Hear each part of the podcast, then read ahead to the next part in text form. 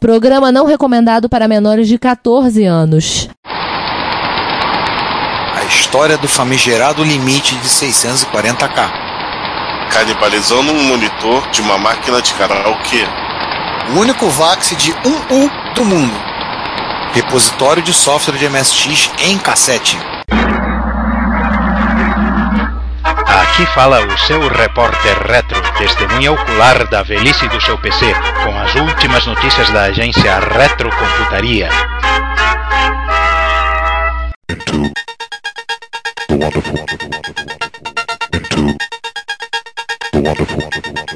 Bom dia, boa tarde, boa noite, talvez uma boa madrugada, a gente nunca sabe que hora vocês estão ouvindo essa porcaria mesmo. Bem-vindos à quadragésima edição do Repórter Retro. E qual é a edição número 40? Não é, infelizmente não é 40 em Hexa. E aqui nessa mesa de formato triangular, estou eu, Giovanni Nunes, e, quem, e mais quem aí? Eu, Ricardo Pinheiro. E eu, João Cláudio Fidelis. Sacanagem, vai dizer que a mesa era formada por uma reta e um ponto para definir um plano? Eu consideraria uma parábola, que é mais bonito. Hum, tá, um no vértice, um nas outras pontas, tá? Que E alguém, seja. alguém, é, e alguém perdido no eixo zero. Eu. Então vamos começar então com as 2018 das efemérides? Isso aí, enquanto tem 2018, haverá a efeméride de 2018. Qual é a primeira efeméride que temos? É o. Peraí, isso aqui é Jubileu de Ouro? Jubileu de ouro da Intel, né? 50 anos da Intel. Não é, não é mais aquela empresa jovem. Não, não, já é empresa basaca. Empresa o quê? Babaca? Ah, não, não, não. É outra. Ah, não, desculpa, não, é, é, basaca não tá, né? Babaca mesmo. É. Não, o Osaka é com 30. É empresa velha, de meia idade, pronto. Uma empresa de meia idade. Mais 10 já, anos já, ela tá. é, já é uma empresa de meia idade que fica mexendo com as menininhas na rua. Daqui, a- daqui a 10 anos ela vai conseguir tirar o passo pra entrar de graça no ônibus. Olha só. Então, completando os seus 50 anos, e aí temos uma entrevista com nada mais nada menos que o criador da lei de Moore, o Gordon Moore, um dos fundadores da Intel. Tá no. É, estava, é, tá na PC Gamer, estava no YouTube, mas a, a própria Intel tirou, o tirou a entrevista do YouTube, mas ela colocou o texto da entrevista disponível no próprio site da Intel. Tá? Ah, porque esse negócio de YouTube é meio de droga, tá bom. Aliás, uma curiosidade que a gente já, né, alguns já devem estar sabendo, a Intel lançou uma versão, uma série limitada do Core i7, que é o Core i7 número 8086K, que é a forma de comemorar o seu primeiro processador na, na, na linha do x86, que é o 8086. Que também já é velho. O, é, lembrando, né, a, Intel ela é uma, é uma dissidência da Fairchild Semiconductors. Ela originalmente ela era um, ela foi ela, achou- ela foi uma startup assim como a HP foi uma startup em sua época. Ela começou em 68 pr- fazendo alguns chipzinhos lá Mequetrefes, o primeiro é o 4004, que foi, um- foi uma encomenda para fabricantes de calculadora japonesa, não, e só a o 80008, vocês ficaram sabendo com exclusividade do repórter Retro, e com alguns anos de, de atraso, que ele foi originalmente um projeto do cara do do cara que depois veio fazer o TRS-DOI, né, para fazer terminais, e o resto é história. E falando em história, Só uma coisa, vale lembrar que Intel queria uma abreviação de Integrated Electronics, caso você ainda não saiba. Então fica aí a curiosidade. Mas tem uma Ah, matériazinha, é. pra vocês pularem lá no na nessa sessãozinha da Intel, tá lá no site da Intel, tem a entrevista com o Gordon Moore. ah, e aí ele começa contando a história, os primeiros inícios, ele com o Noise, com o Andy Groove, e por aí vai, não sei o que, estamos fazendo isso. ah, quando eu cheguei aqui era só um terreno, só tinha esse mato aqui. Só tinha mato. No início era só mato e, e- e silício esparado- espalhado. A gente começou a capinar o mato e juntar os seres até fazer um chip. E pra comemorar os 50 anos, que tal o cara rodar com dois boxes e rodar o, aquele Alicat? Ah, dá pra. Você não precisa do dois box pra isso. Você pode dar boot no seu PC velho que ainda tem o 886 lá dentro. Isso é verdade. Ele ainda acorda achando que ele é um, ele é um, ele é um XT. E vamos fazer uma coisa um pouco mais nova. Falamos de que a Intel tá com 50 anos, mexe- já mexe com as garotinhas. Temos aqui uma garotinha. Opa! Os 25 anos do Projeto Cairo, também conhecido como Windows NT. Não, interessante a matéria que está no, no The Register, é, como sempre, The Register chutando o pau da barraca, né? Falando, é, requisições de hardware absurdas e problemas de compatibilidade à torta e direito. Isso por acaso de sua familiar? Acho que sim. A Microsoft é, tem um- uma nova maneira de fazer você se sentir, você se sentir velho. O Windows NT tá com 25 anos. Mas é, é interessante para ver como é que. Eu lembro de quando o primeiro contato que eu tive com o NT, e nossa mãe, quando fala isso aí eu me sinto velho. Porque eu lembro quando teve o. Ah, eu lembro das revistas da época, quando citava o Projeto Cário, falava o quanto o NT seria sofisticado, maravilhoso, lindo, iria trazer a, pra, na Terra, a sua paz, a paz também, ia trazer a paz na Terra e tudo mais, e no final o que você viu era uma coisa com cara de Windows e cheio de bug. Não, eu lembro de instalar o NT numa estação de trabalho da Intergraph, na universidade. Instalaram lá e viraram pro cara que cuidava da estação. E aí, o que, que você achou? Um lixo, vou voltar a instalar o Unix. O- Botou pra ver. Era a versão 3.54, 3.56, que era a primeira versão que saiu do NT. Não, 351, acho. Aquele, aquele com a cara do Windows 3. Isso, isso, isso, isso mesmo. Eu lembro de rodar, eu lembro de ver, e eu lembro, de, é claro, que a gente vai lembrar da famosa frase, né? A respeito do Unix que falaram na época, né? O Unix é um sistema operacional arcaico ultrapassado e será substituído pelo Windows NT. Sim, eu acho. Isso estava no manual da Microsoft, não era? Não, isso estava no, no- na, na MSXBRL, que é a fonte de todo conhecimento, e vejo algum usuário ao qual eu não consigo recordar o nome agora. Mas esse usuário pegou isso de um manual da Microsoft. Ah, Eu me lembro bem. sim, por isso que eu falei, o MSXBRL é o repositório de todo conhecimento, não é- que é, é o local onde todo conhecimento surge. Então, para que, que, o pessoal- ah, então, que, que a gente tem o Google, né? Sim, MSXBRL é tu- é tudo que é necessário. Aliás, é, eu vou para dizer um pouco. dizer um pouco, é, denunciar um pouco a minha idade, eu cheguei a usar o NT 3.5 em plataforma alfa. Iau! Nossa, agora eu fiquei assustado. É, eu cheguei a usar NT4 numa máquina minha. Eu rodava ele na NT, uma máquina, um desktop. Um desktop tinha três sistemas: DR, DOS 7. Meu contato foi muito depois com o Windows NT. Sabe qual foi o Windows NT que eu usei? E que muita gente não sabe que é um Windows NT? O Windows XP. Não, o Windows 2000. Ah, o XP é mais, é mais NT ainda. Sim, mas ele veio depois do 2000. É, porque ele tecnicamente era o NT5, o 2000. Isso. Eu cheguei a ter uma, eu cheguei a ter uma, uma máquina rodando em casa que ela tinha DR, DOS 7, é, NT4 e Linux. Na época, Red Hat, ou acho que já era o Red Hat 5.2. Isso com dois HDs, cada um de 3,2 gigabytes Giga. de espaço. Giga. Olha, cabia, os HDs cabiam num pendrive. Pois é, cabiam hoje num pendrive, né? Então, Parabéns. Quantos disquetes isso dava? Pra gente ficar os. É, Ricardo, Ricardo, fala em disquete que dá época. mais. Fala em disquete que dá mais. ah, cada um caminhão de disquete. Ah, vamos seguir adiante aí, senão eu vou, querer, vou ser obrigado a contar a história que eu instalei um 351, um 351 de teste, retirei o drive para colocar um unidade de fita e o, o, o, o NT não, da- não dava mais boot. Bem, você já contou a história, então vamos passar para a próxima sessão. Já que as efemérides estão magrinhas, né? Ah, mas também assim, 75 anos de efeméride, já, já, já cumprimos a cota. Vamos pro Hackaday? Vambora.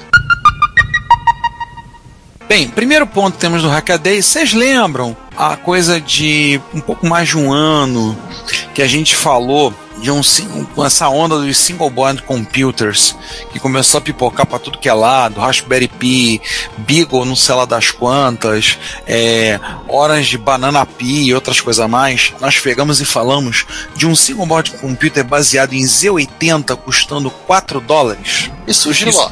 Isso foi. É, vai ser o Gilopi. O, nós falamos dele no Repórter Retro número 28. Nós falamos do Dito Cujo. É basicamente um Z80, um, At- um Atmega 32A e um chipão da Toshiba e mais uma meia dúzia de 10 centavos. É, isso aqui acho que é uma chip de RAM, uma S-RAM, creio eu. O Z80 e o Atmega faz o resto. A placa tem quatro chips. E tem um quarto chip que eu não consigo identificar. Foi em, no- foi em janeiro do ano passado que ele foi lançado. É, nós devemos ter comentado. Nós Fevereiro. comentamos, nós comentamos no episódio 28 do Repórter Retro. Vocês devem lembrar, talvez, dessa placa. Então, é o Z80 MBC. Então, fizeram uma versão revisada, revista e atualizada segundo os melhores textos na grafia original. Que agora tem, um tem uma entradinha para leitor de cartão, tem suporte a, a relógio, RTC, a, e memória para ter suporte a CPM. O Atmega 32A, que é, o, tá no, que é o coração dessa máquina, ele tem o bootloader do. usa o bootloader do, do Arduino para fazer todo o resto de inicialização da máquina. Pode programar a partir da porta dele, porta ICSP, que eu não lembro qual é esse padrão. Você conhece esse padrão, Giovanni? Não. E as instruções estão lá na página no hackaday.io, né, do projeto. Inclusive, todos os arquivos específicos para caso você queira fazer a sua própria placa. Não diz se você pode comprar lá pronta, é, não há nada dizendo, ah, você pode comprar onde você comprar lá pronta, tudo, mas se você quiser fazer, tá lá, pega e seja feliz. Na verdade, o, é o, é, na forma de, é, é, ele fala, lembra, é, lembrar que ele, ele custa 4 dólares, né? Tá, agora, vamos, agora deixa eu ver os comentários. Primeiro comentário você perguntou: é possível usar ele como MSX? E embaixo um sujeito que vocês conhecem também como Alexandre Souza, vulgo Tabajara, e responde apenas assim: No way. Aí uma outra pessoa vai explicar: não, você precisa pelo menos um, 99, um, um TMS 9918A e outros, e outros hardwares para fazer. Ainda tem umas muito parecer um MSX. Ah, sim, sim, sim. O cara precisa de mais chips, né? Mas assim. Se todo mundo fosse. Se todo mundo fosse 1080 fosse MSX, gente que tinha CP500 ia, jogar, ia rodar aqui Nightmare nele. Com Cara. folga. Mas, a, mas a, a melhor foi. A resposta é aí, meus parabéns ao Tabajara pela resposta. Curta e grossa. No way. Vamos seguir adiante agora, ao invés de ter 4 dólares de chip, vamos falar de um único. de, de três circuitos, vamos falar de um único chip. Cid. Pro povo que gosta do bendito do, do Cid, né? Do danado do Cid. Também conhecido Que nas gosta do bocadas como- Cid, não, gosta do Cid e sente a falta dele porque o Cid queimou e o cara não tá conseguindo achar um outro para colocar no seu Commodore 64 ou Commodore 128. A, aí o- a ideia é que o, o Petros Cocotes, é, esse nome Cocotes dá uns certos problemas falando em português. Ele pegou um Tense 3.6 e produziu um substituto pro Cid. Com vários fios. Tenso! É, literalmente é o Kraken saindo do seu Commodore 64. Caraca, tenso! Literalmente, ele pegou um Tense e fez um negócio tenso, né? Aí parece que chegou uma biblioteca Recid, a biblioteca Recid. A gente precisa explicar o que é um SID antes de mais nada? Não, o pessoal que é adultinho já sabe o que é Cid. Tá, então só, só vou falar uma coisa pra dar uma dica. Também procure pelo também conhecido MOS 68 com 51, tá? E o cara enfiou esse substituto dentro, no lugar do Cid dele. Claro, tem os tentáculos do Kraken saindo aqui, mas tudo bem, isso aqui é mais um projeto. Cadê o Tensis, né? O Tensis, ele é uma... Ele é uma espécie de... Vamos botar assim, en- entre espécie, várias aspinhas, é uma espécie de Arduino, né? Ele é uma plaquinha para fazer projeto, agora eu tô na dúvida, não tô conseguindo lembrar que é, o que, que ele tem dentro, mas acho que ele não tem FPGA. Ele é somente um... Não, ele é um microcontrolador. É meu contador, isso, obrigado. Olha, isso, isso aqui já tem uma, uma, uma, uma função como é que é para a humanidade que vai evitar de Commodore 64 serem canibalizados para o pessoal fazerem experimentos musicais com CID. Só pra você saber, um Tense 2.0 ele tem um Atmega Isso. 32U4 lá. É, ele é meio, ele é meio que quase o, ele é meio que quase um Arduino, só que no, de outro jeito. É, microscópico, diga-se de passagem, né? E se você procurar no Mercado Livre tem, tá? Preços aprazíveis? É, esse modelo que eu vi. Ah, dependendo do preço, sim, já, já vi Arduino de 9 reais. Ó, o Tense 3.6, se eu for procurar lá fora, eu achei a 30, 29 dólares e 25 centavos. Esse, Ah. Exatamente esse modelo usado. E tem um usuário nos comentários que corrigiu o site e eu fui na onda e também falei errado. O CID não é 6851, é 6581. Ah, Ah, é Cid, pô, ninguém lembra o número dele. Até porque te- teve vários. Esses caras lembram. Esses caras são fogo. Tá, já que a gente começou a falar de som, de música, nós ignoramos inclusive o, o comentário sobre sintetizador MIDI feito em CID que tá no final dessa, dessa publicação. Ah, vamos falar. falou, cara. Alguém, alguém, que nós, alguém que nós conhecemos pira nesse momento. Sim, mas vamos falar de coisas mais divertidas e também, e também japônicas. O que? Você tá falando de pegar um, um cara sequestrar um CRT? Sequestrar um, um tubinho de imagem de uma maquininha de karaokê para ligar o seu, o seu sabe sei lá o quê. Aí, Ricardo, você que gosta de telas pequenas, Eu gosto, eu gosto de tela pequena, mas CRT não, por favor. CRT é a única coisa que, a única coisa que eu topo hoje em dia é só o, é só o Paxson. Ele tá longe de ser pequeno. ó. Ah, mas o meu CRT é legal, pô. Eu tenho um CRT legal.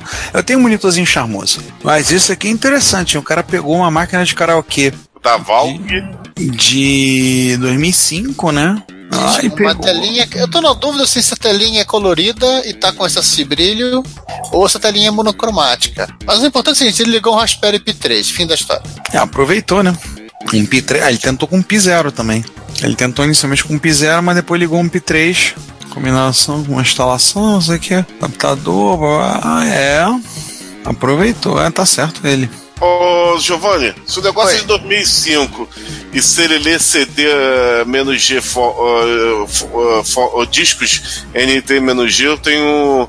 Eu aposto que essa tela é colorida. É, CD mais CD Graphics. Pode estar com esse brilho. Pode estar com esse brilho.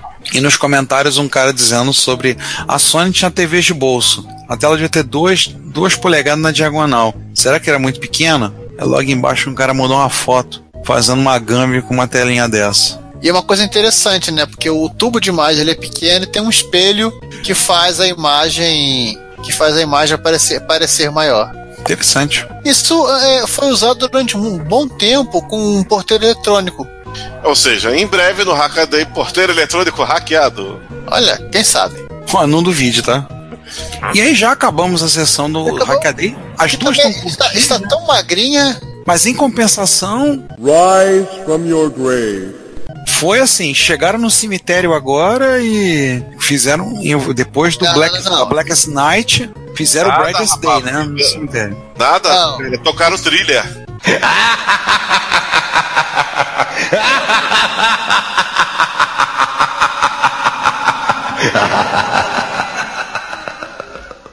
É, isso aqui já não é mais. Isso aqui já não é. Já não é mais Rise of Fangrave, já não é mais o, o Altered Beast. Isso aqui já é literalmente o. A já é foto do literal- cemitério do Moonwalker. É o É, ou, ou então aquele. aquele, aquele, aquele é, já, liter- já, literalmente Walking Dead, né? This isn't a democracy anymore.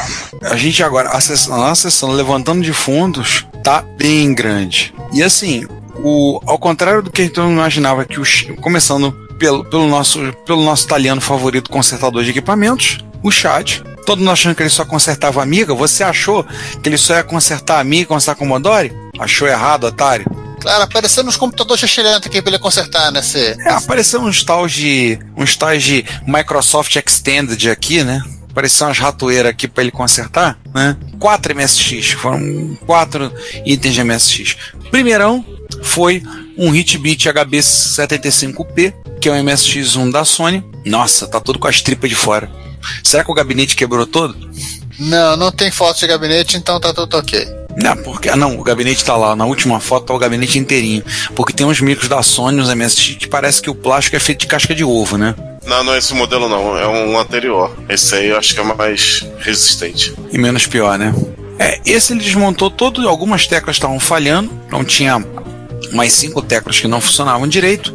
Então o que ele fez basicamente foi limpeza. Eu sei que teclas não tava funcionando. Por conta desse cartucho aqui do, do Kinectmare, essa- é, são as quatro diagonais e a barra de espaço.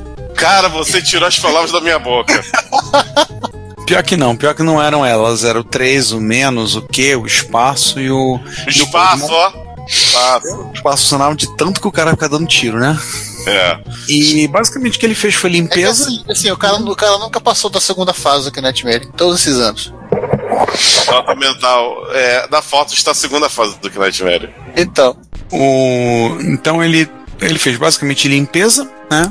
E refez algumas soldas no, no- na placa-mãe, que estavam quebradas. E aí, tá o micro funcionando, lindo, lindo e contente, e rodando a segunda fase do Nightmare. E também rodando um basiczinho básico. Tá vendo, Ricardo? Você não, não, não fica re- re- reouvindo os episódios, você não pega essas pedras legais pra rir depois sozinho com cara de, com cara de bobo. Não, mas o repórter retro eu pego pra ouvir. Tadá. E aí ele partiu por mais um Sony, e aí um Sony HBF1 XD. Sony muito bonito, diga-se de passagem. Sim. Só, só que você tem um, né? Também. O... Ah, mas a carcaça dele é igual do, do- dos dois mais. Excel- excelente bom gosto o dono desse Sony tem, né, diga-se de passagem. É, ele pegou um. Ele pegou um XD, um Sony XD. Continua rodando o Nightmare. Ele só Que tem tá- Kinectmare. Eu tô vendo.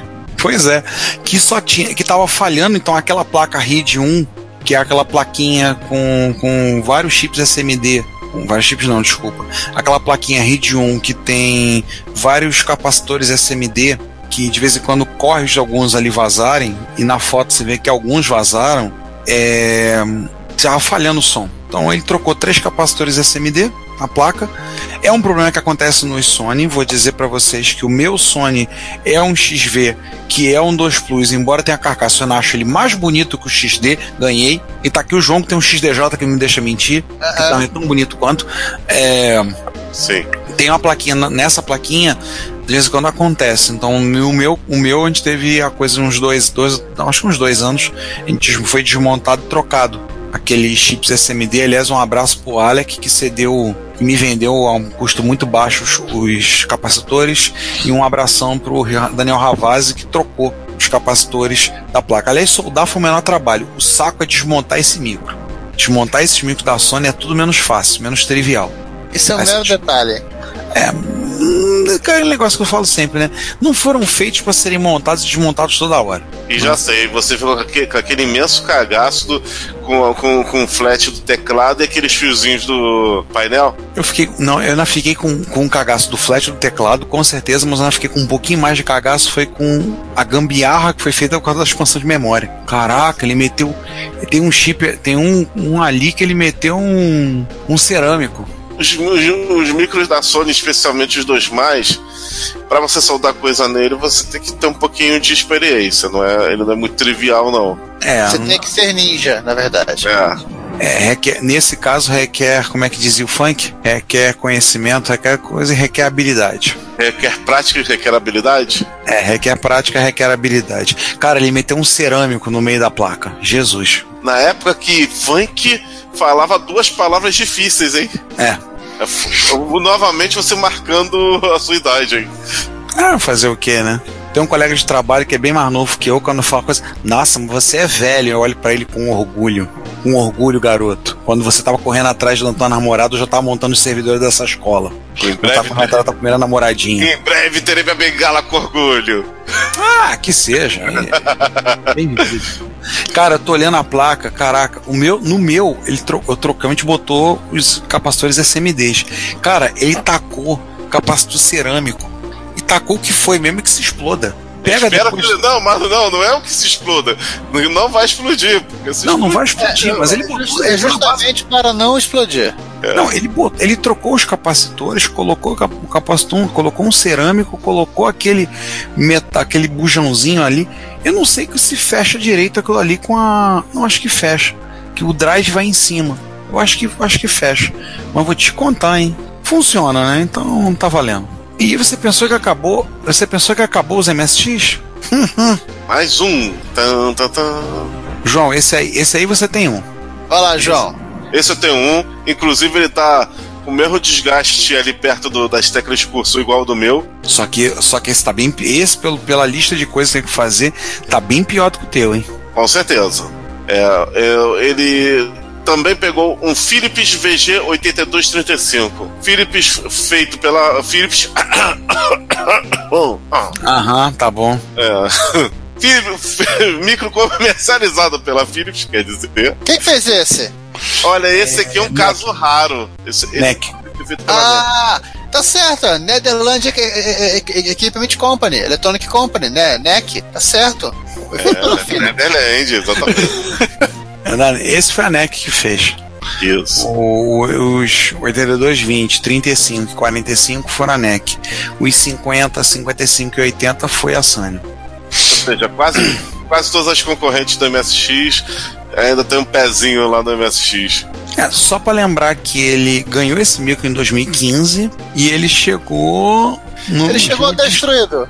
Destruído nas palavras do chat. E aí ele fez um monte de coisa, limpeza do gabinete, da placa-mãe, consertou a questão da grade, da, da grade de circulação de ar, né? Colou os pinos que. Os pinos que os A trava, então, a trava do, te- do teclado que sobe e desce. Sim, ah, é verdade, a trava. Você pode o teclado Caraca, dele. eu tava, quebra, eu tava quebrado isso, é. É, Mudou, mudou a cinta do. é, a correia do do drive. drive. E fez uma coisa muito útil. Que o meu, que o meu também tem isso. Que é trocar o firmware dele pelo.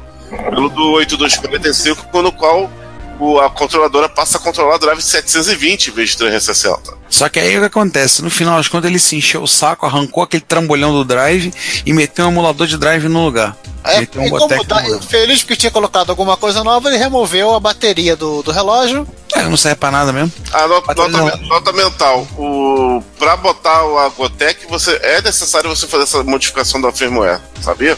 Sim, sim, sim, porque é pra 720, sim. Exato. Ele deve ter querido encher, porque o Ele drive... refez a- o drive da o drive poder para o troço ficar compatível com o mundo, o cabo do drive ficar compatível com o mundo. E sem contar o seguinte, o buraco ali dele é para um drive full, não é para um drive, um drive mais alto. Ele deve, ter que ter, um- ele deve ter tido que encher o espaço ali para poder enfiar o emulador, que o emulador é fininho. Ele deixou um buraco mesmo. E isso o meu tá mais bonito. O Ele, meu, ele tapou. o meu tem uma tampinha que preta que ficou bonitinha. Ah, não, Aí- ele botou também. Ele botou também. Ele Olha, fez- e Ele detalhe, fez uma seta na fonte, tá? Pra tornar esse episódio mais ainda de MSX, você tem que olhar o, a caixa- o, o calço que ele usou pra poder mostrar a foto do emulador de drive. Tem uma. Não, agora eu vou ter que ver. Mas assim, ele deu uma corrigida no negócio na Nossa. fonte, que gerava, gerava ruído, né? Mexeu nisso também. Ele, Uau! Olha, National Oil Sales Service.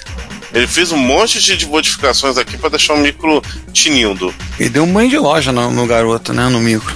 E a questão de sinal do drive não funcionava, um monte de coisa que ele resolveu. Caramba! Ah, ele tapou, ele tapou com um braço de papelão.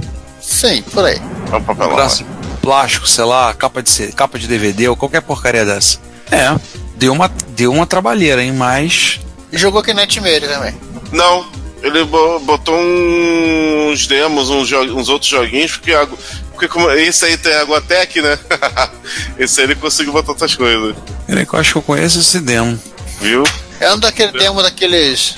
Daqueles. Daqueles é, finlandeses. Viu? Aí, já que ele já tinha atualizado a ROM da interface interna do Philips, ele resolveu também fazer atualizar a ROM de uma interface externa que eu não conheço. É a Micro FTD Interface. Eu não sei qual é o fabricante desse cara.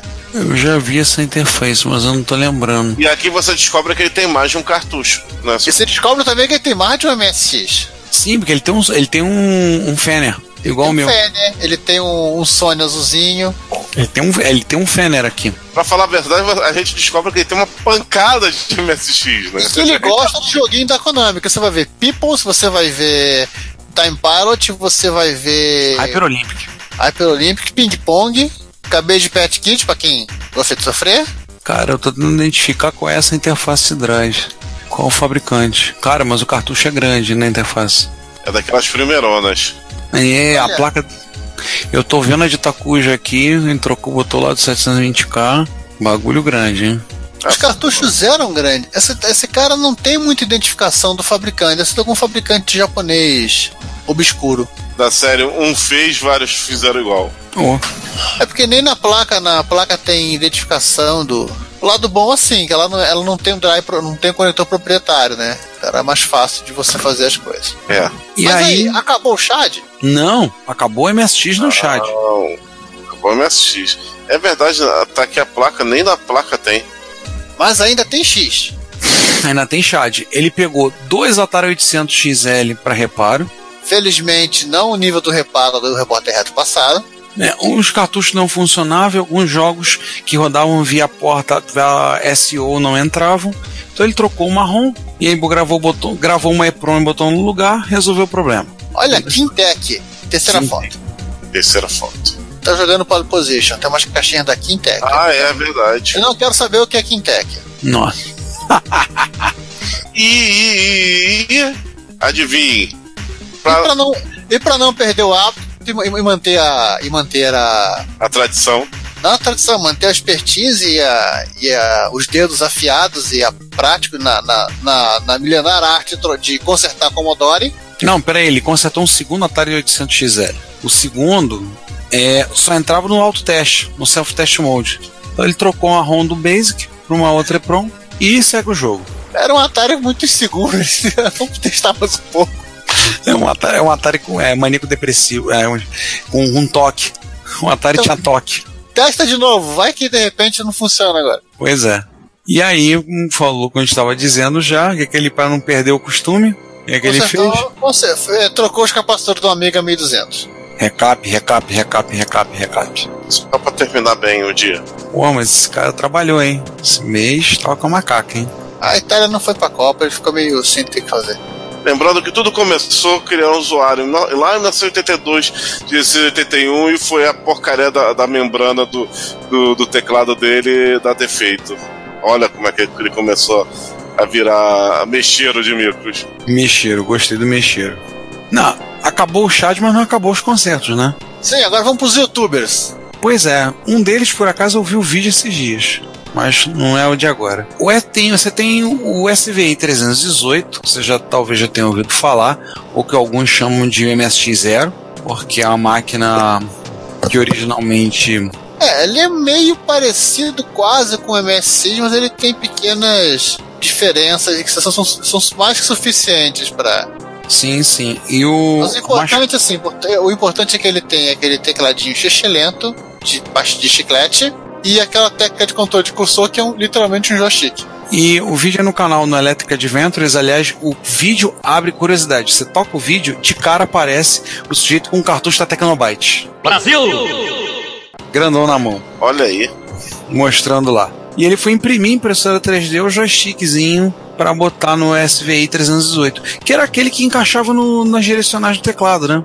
Sim. E que Ah. tantos MSX também pegaram esse padrão. É, alguns Sony, alguns Sony MSX1 tem isso, né? Sim. Aquele Sony de alcinha tem. Tem outros micros não Sony que também tem, agora não tô lembrando. Toshiba talvez. Eu lembro mais do Sony mesmo. É, eu também. E o do Spectra Video. O Spectra Video MSX também tem isso. E aí, dan- dando continuidade, tem um vídeo do, do TXDW, DW não, do TXDJ, que é um chapa do The 8-Bit Guy, que pegou para restaurar um Next Station. É o substituto eventual do. É o The 8-Bit Guy do B. É, enquanto o 8-bit Guy- 8-bit o 8-bit Guy tá de férias, está em vacaciones, ele, colocou, ele colocou passa pra youtubar no, no YouTube dele. O cara foi youtubar no canal dele para falar sobre a restauração de Next Station. Cara, o Next é uma máquina muito interessante, muito curiosa, e cara pra caraca. Então, assim, é, eu só acho curioso. Não, na verdade, sim, falando em restauração, a máquina tava totalmente detonada. E detonada no sentido, pelo menos no sentido visual da, da coisa, de, imunda. É, esse aí parece que o cara botou a máquina de- dentro do chiqueiro, né? É, é, porcos também usam o computador, tá? Ah, tá, coitado dos porcos, né? Nem pra eles botarem, usarem luvas, lavar as mãos antes de usar o computador, que sacanagem. Ah, os humanos não fazem isso, por que os porcos fariam? É, é justo. Então, assim, o conceito de um é um gabinete pizza box, infelizmente pros fãs não é o não é o caixotão, mas todo pretinho, com monitor bonitinho e todo o resto. Seguindo Esse- a nossa política de não de não narrar o vídeo dos outros, vão lá e assistam e beijo ver pro, pro cara, vai. Não, esse vídeo eu não vi, não. Esse eu vou querer ver depois. Eu assino o canal, vou ver depois. Em sequência tem um vídeo que o título é Em Defesa dos Injustamente Tratados Capacitores Vintas. Porque é, eles deveriam continuar nos seus circuitos. É um vídeo porque, não, nós, porque nós não trocamos todos os capacitores eletrolíticos antigos das placas.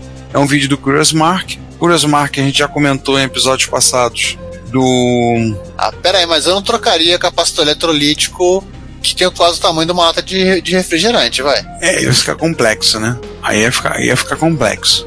É aquela coisa, troca aqueles que precisam. Cara, o capacitor quase o tamanho do, do, do multímetro. Jesus. Você quase troca o capacitor e o sol do multímetro lá, né? Sim, o capacitor é tão, tão antigo que é feito nos Estados Unidos. Porra. Hoje em dia, nem norte-americano é feito nos Estados Unidos, importam. É sinistro isso aí. E aí tem um outro vídeo que eu. Esse vídeo, por acaso, eu assisti. Que é o vídeo do. Rapaz, assinar o ca- canal do cara. Depois do que ele fez, depois daquela recuperação que ele fez do daquele Atari 800XL que a gente comentou, que parece que passaram com o carro em cima. Não, não, passaram com dois carros em cima. O cara passou com o carro e voltou, né? Passou, deu ré. Não, ele passou com o carro, opa, acho que eu atropelei um cachorro. Voltou, ah não, era só o Atari 800. Não, o cara olhou. Não, deve ter sido uma daquelas pessoas. Uma pessoa que a gente sabe como é que é, que botou, passou o carro. Não, era kit 2.0 da DDX. Não, dá ré, passa de novo. Eu fui ver esse vídeo dele de restauração. Cara, é simplesmente medonho. Esse aqui é o mesmo ou é o outro? Não, é outro. Ah, foram dois. Foram dois. Ele mostrou as fotos do anterior, aquele que nós comentamos semana, no ano passado. Estava inclusive com o gabinete empenado. Você sabe qual é a coisa mais curiosa com relação a esse negócio do gabinete do, do Atari do Beat? É que assim, esses gabinetes eles são muito mais sólidos do que o, o plástico, é muito mais sólido do que o plástico, por exemplo, do Hot Beat ou de vários MSI japoneses que a gente tem. Sim. Ele parece aqueles plásticos de brinquedo mesmo da, dos anos 70. Cara, eu, eu vi essa restauração com as fotos. É assim, ele começa entortando, desentortando as torres. É, Eu lembro que ele começa falando do vídeo, ele mostra a máquina no estado péssimo que a máquina está, simplesmente assustador, e ele diz assim: Mas veja o lado bom da coisa, ainda tem o filme plástico por cima do logo da Atari. Eu não tá te mandando o cara pentear macaco, né? O meu ainda tá também com o filme logo. O plá- É mas, o teu, é, mas o teu micro não tá com a traseira toda quebrada. Ah, tanto ele, tanto o meu, 8, meu 800 quanto o ST estão com plástico ainda. Ah, tudo bem, mas, mas o que ele trouxe, bicho.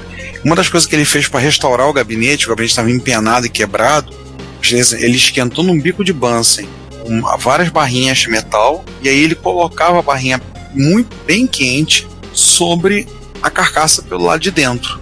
E aí com o calor ela derretia e entrava. E aí ele fez um- uma estrutura ali para poder segurar para poder alinhar o pedaço tava faltando tava faltando um pedaço. Sim, ele botou pino.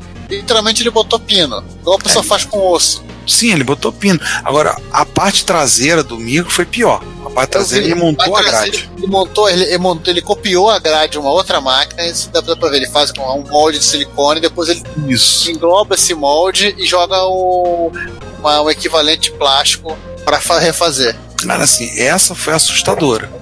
Essa parte foi mais. Aí quando ele chega na placa, aí que engraçado, fala, agora tá bom na placa. Aí ele encontra terra, componente faltando, e outras coisas. A gente vai lá e vê o vídeo, vai. Esse cara eu vou te contar. Olha, tem os seis, tem os seis aqui é, é, no chão mortos que nem barata, com as perninhas pra cima. Não, esse é realmente sinistro. cara. Eu vou te contar. O processo vale a pena ver. Eu assisti esse vídeo esses dias. Tem um outro dele sobre Commodore, de, restaurando um, de restauração de um Commodore 64. Que esse ele fez dois vídeos. Bem, bem interessante. E aí você achou que acabou as restaurações? Não. Então, agora sa- saímos do, do Você Tubo, saímos do Shed e vamos agora. Do Shed, que Shed é outra coisa. Shed só, É. só em novembro. É, vamos pro Reddit. Agora que negócio. Tem coisa Vax- legal lá. Que negócio. É um Vaxon, um Vaxstation VLC que foi montado num gabinete, num, num gabinete de hack 1U. Um U, um dos primeiros modelos. O cara, ele refez.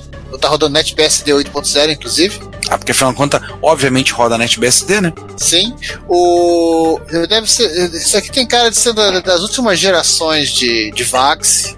Já mais pequeno possível e imaginável. Mais pequeno é difícil, hein? É, tá aí um U, um U, né? Menor, né, o cabeça? Hã? Mais Não, mas- pequeno, menor, né? É espanhol, mais pequeno. Mais pequeno. Ah, vai dormir, vai. Espanhol caçamba. Uau, eu tô vendo aqui a máquina aberta. Que louco. E com o processador KA48. A foto tem bastante detalhe, hein? Eu cara detalhou bastante. Eu nem sabia que, o, que, tinham, che- é, que a, a, Dista tinha, tinha che- chegado a fazer um, um VAX para caber em hack. E aí vamos falar de um passando por uma restauração de teclado. Mas antes disso, só- só um, tecer um comentário aqui para alegria de- daqueles que gostam e amam. O VAX de 1U na sua placa motherboard, ele usa aquele famoso chipinho da, da Dallas de relógio, que é basicamente um chipinho de SRAM que tem uma bateria escondida. Ou seja, vaza. Não, bateria de, de lítio, né? Mas assim, não é que vaza, descarrega e você tem que destruir o troço para poder trocar a bateria.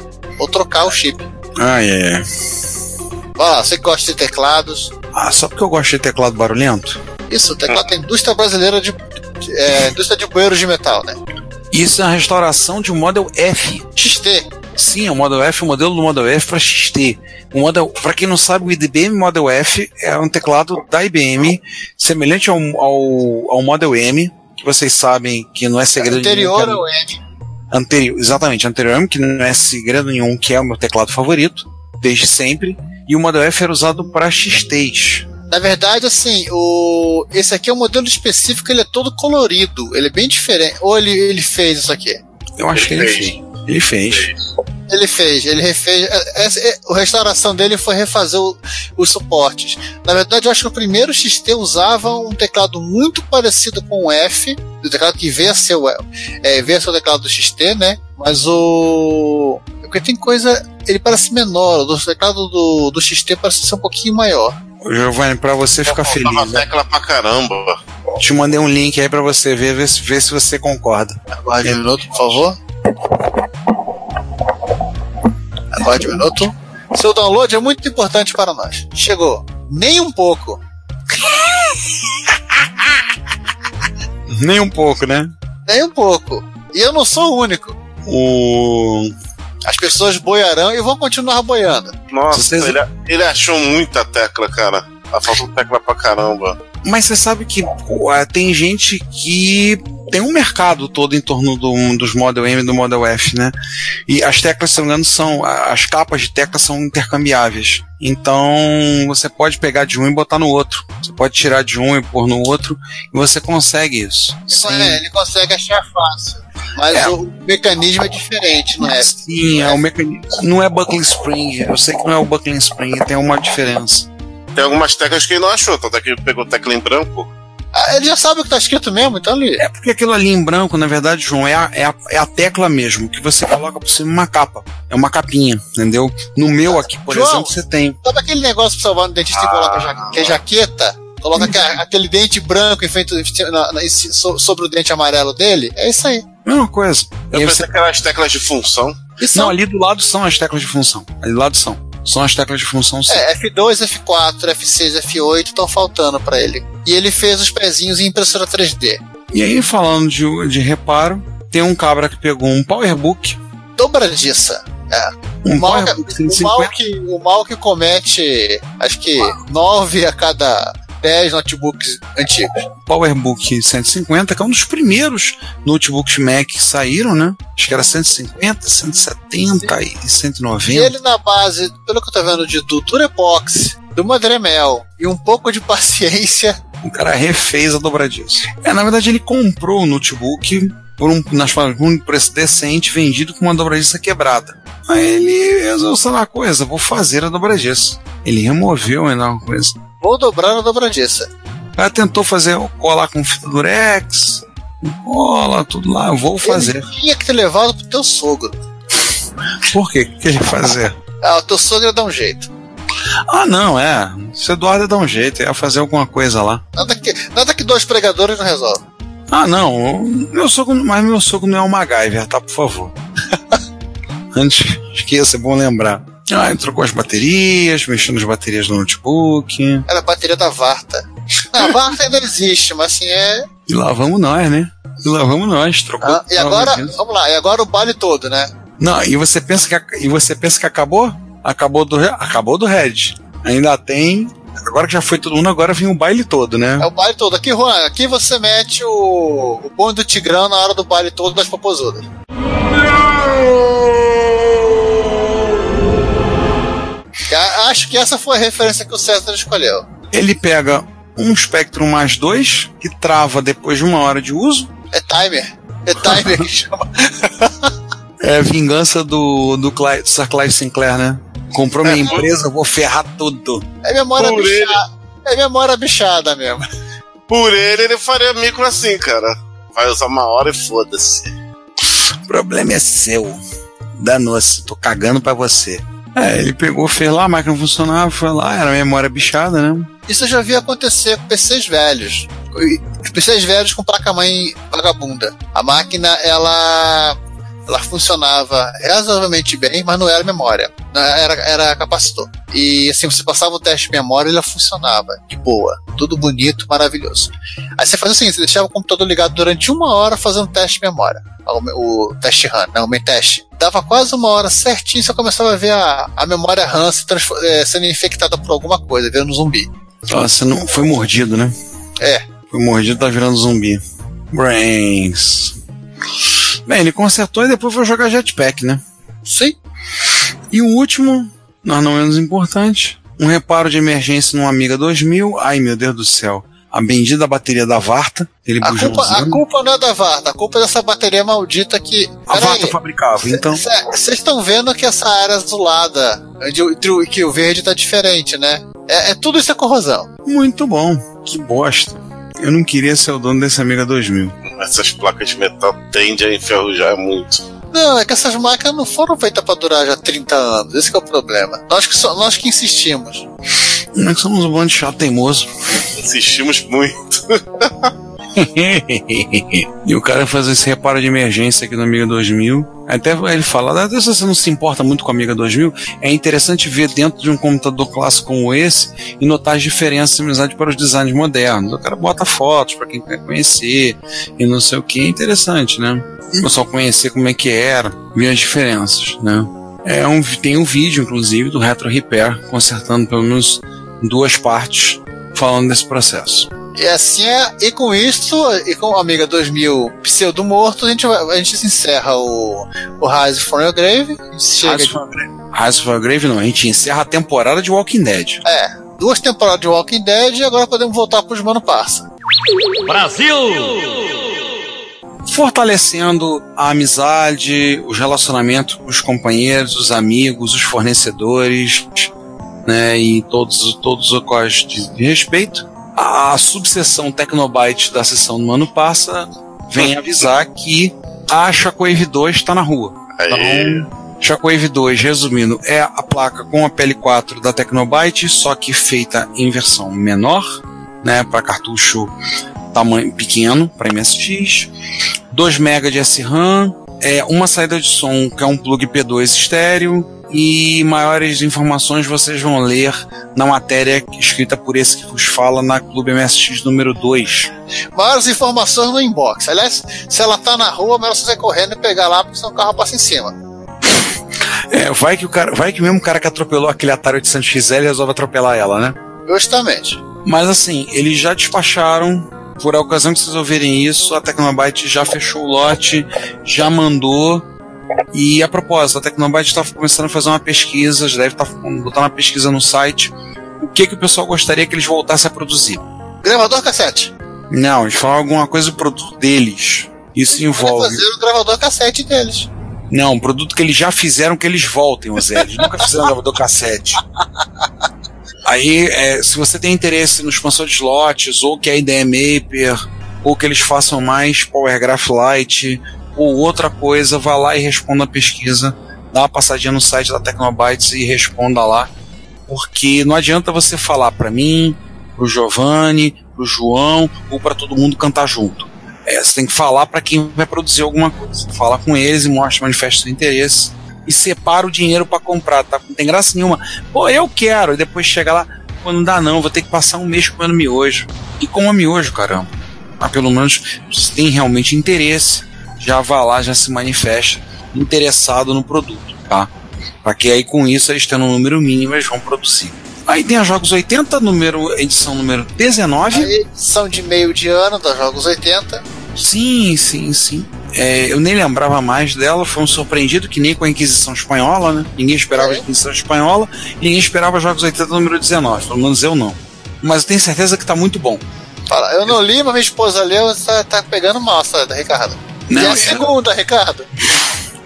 Não, eu falei, meu orientador, quando eu escrevi a monografia da licenciatura, eu pedi ele, professor, precisava que o senhor lesse para ter uma ideia.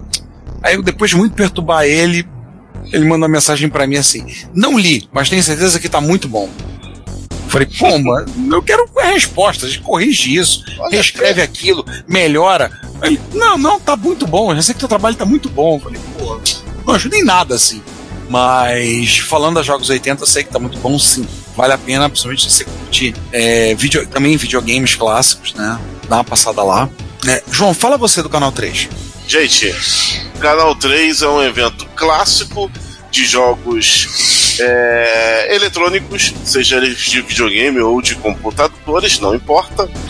É, que tem um grupo com o mesmo nome, aliás, o grupo surgiu primeiro, e que ah, ele, ele mais de 10 anos já tá. Ele tinha uma edição em São Paulo, e há mais de 5 anos também começou a ter uma edição carioca edição do Rio de Janeiro, com, com o nome, obviamente, de Canal 3 BR, Canal 3 Belzonte, ou Canal 3 RJ.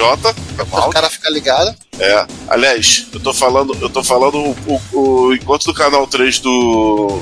Eu, eu também errei em outra coisa. Enquanto o canal 3, o, o de São Paulo já vai pra quase 15 anos e o, e o Carioca já vai pra quase 10. Já, esse vai ser o nono encontro que vai ser dia 8 de setembro, um sábado, Sim. das, das 10 às, às 16 horas. Pô, 18 horas. Entre lá no Facebook deles.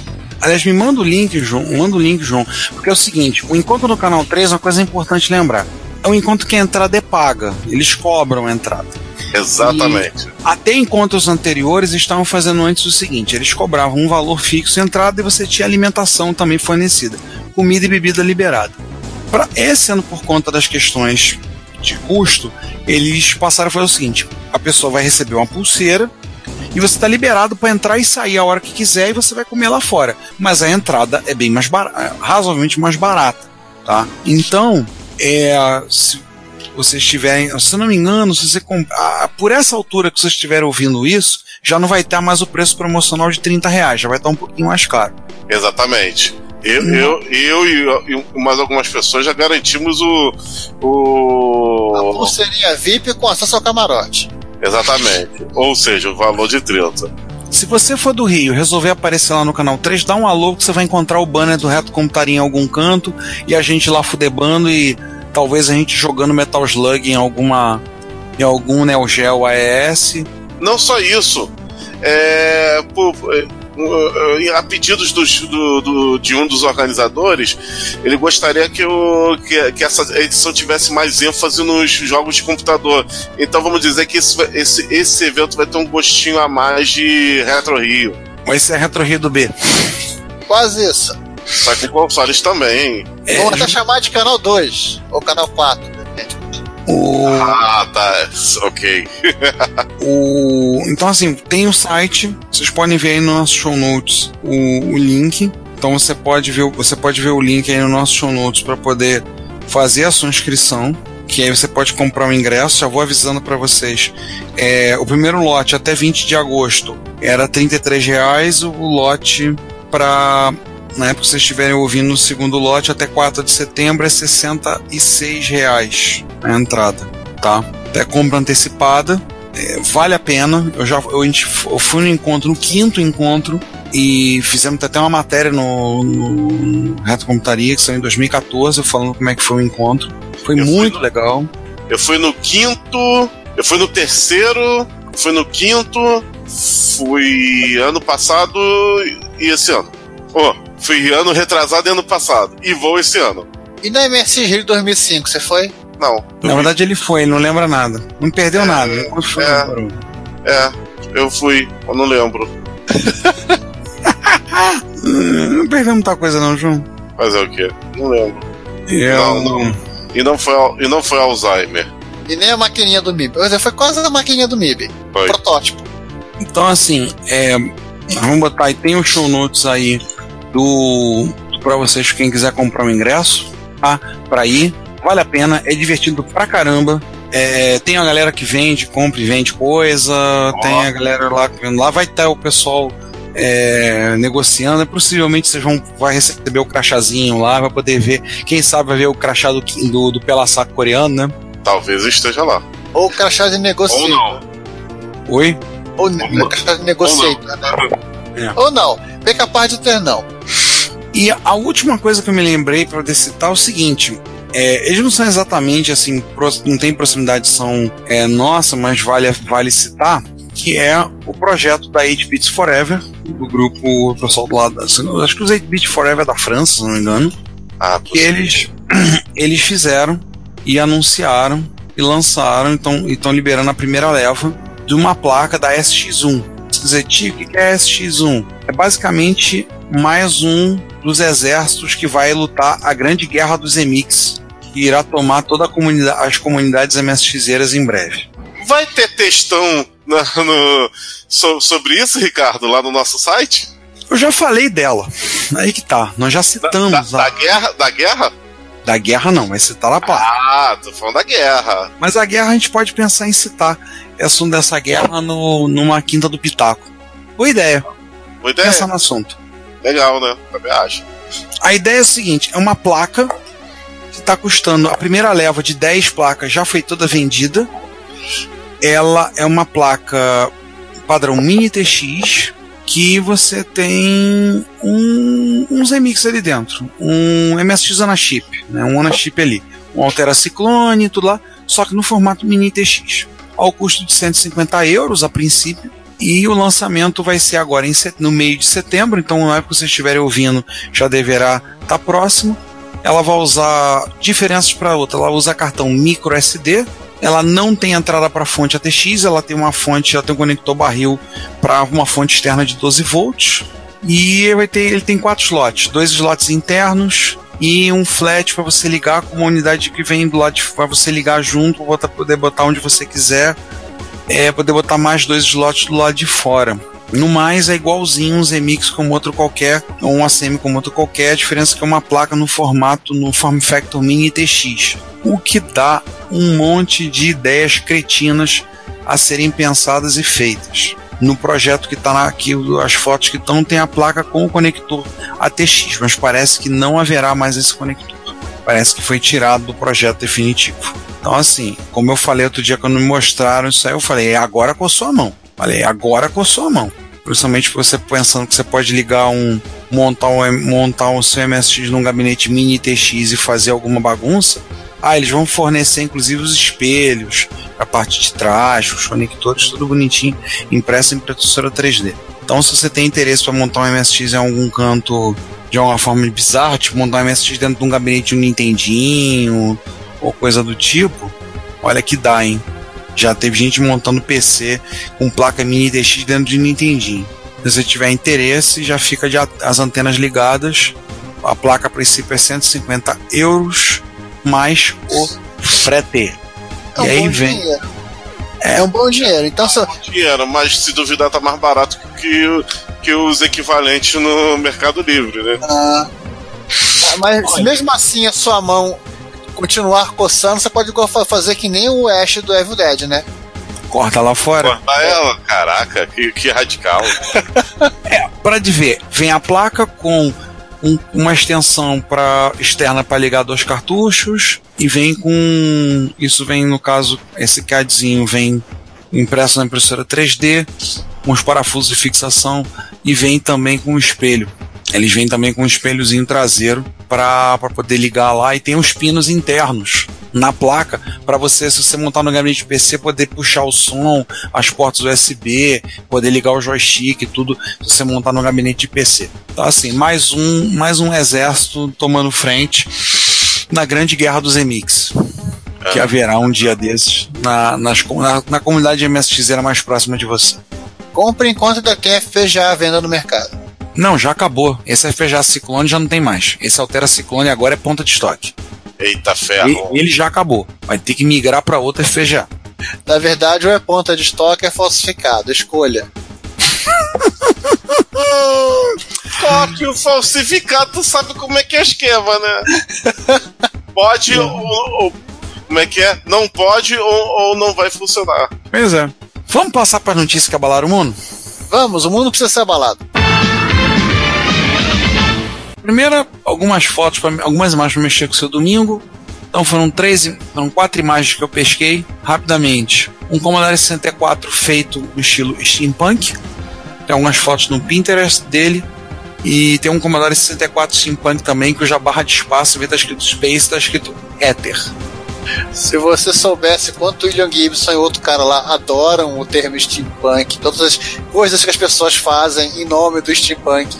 É, o William Gibson deve- não, não- não deve, não deve gostar, por causa que o William Gibson é do Cyberpunk. Não, ele também, ele também escreveu a máquina diferencial. Também. Ele é coautor. Os Ah, dois autores, assim, é, é, eles falam assim, não, as pessoas mandam fotos pra gente, a gente não acredita que eles tenham feito isso. Não, não.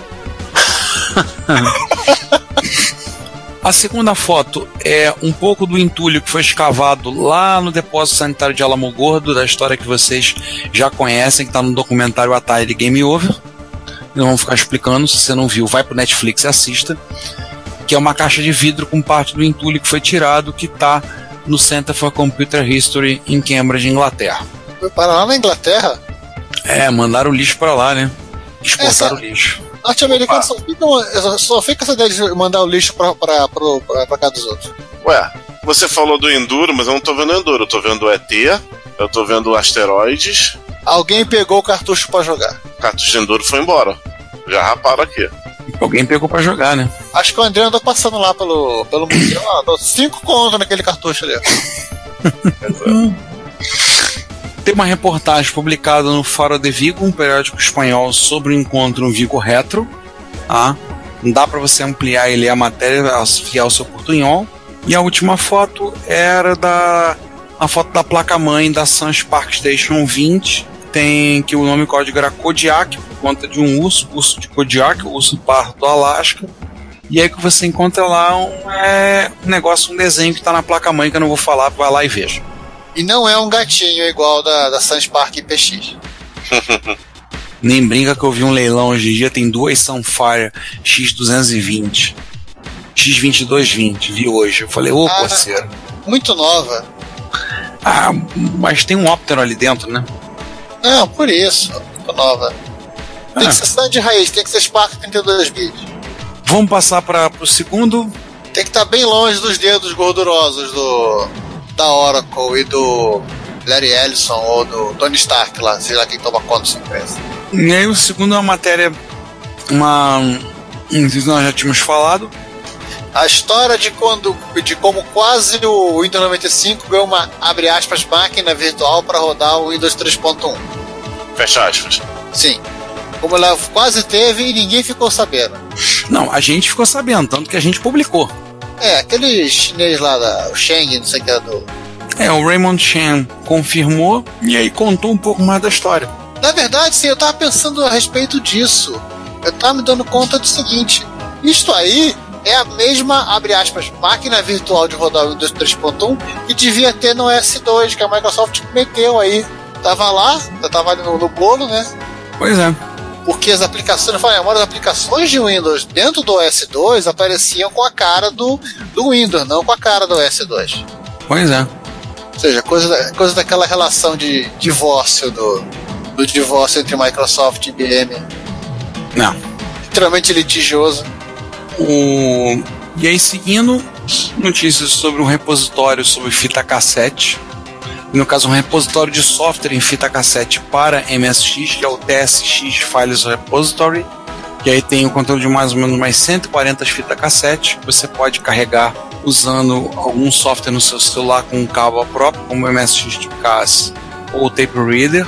Ou se você tiver um Arduino à mão, ou então você pega, grava, seja de raiz, grava num gravador cassete, vai lá e vai bebendo enquanto vai carregando a fita.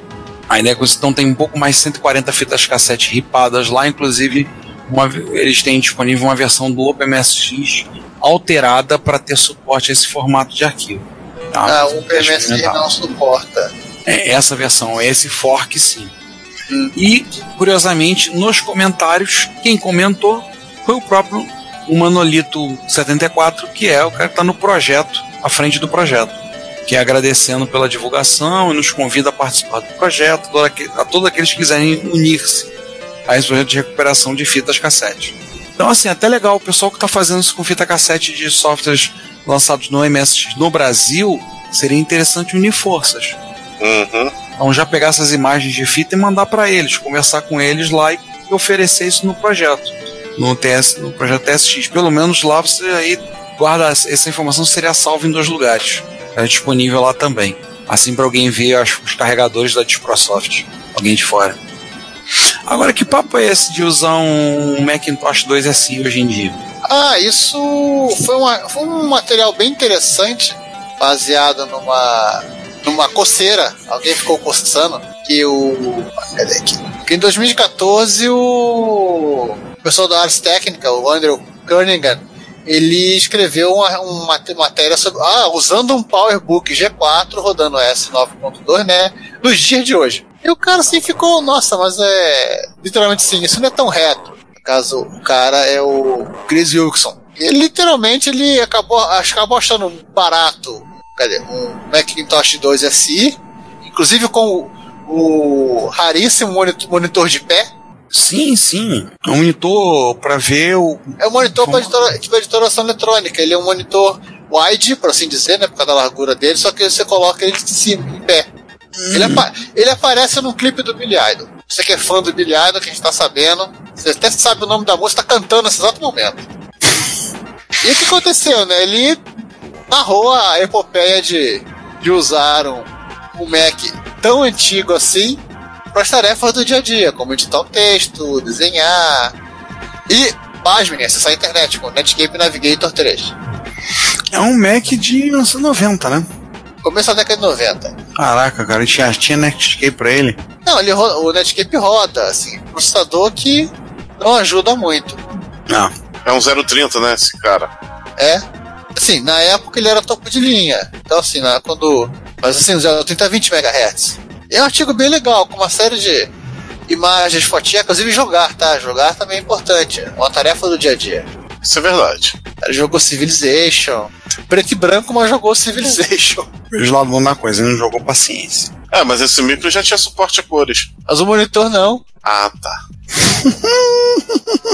Lembra a, minha, a citação, João, que o monitor ele é um monitor de pé para você trabalhar com editoração eletrônica?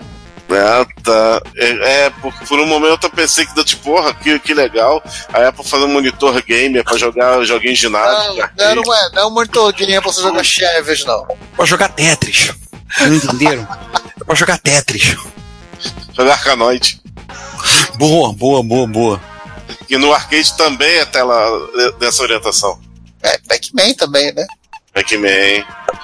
Olha, o cara botou. Botou o micro dele com 6 MB de RAM. Sim.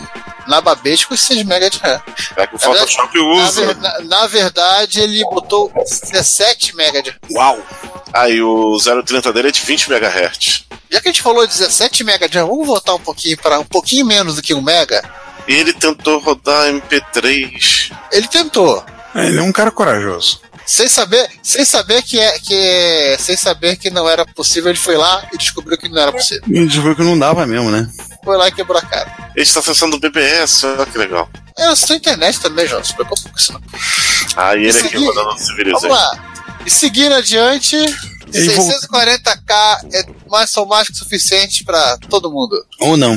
É, o 600 a ideia do 640 com a limitação era nos símbolos da era da MS-DOS, né? DOS 4GW. Olha aí, tem imagem do DOS 4GW rodando aí.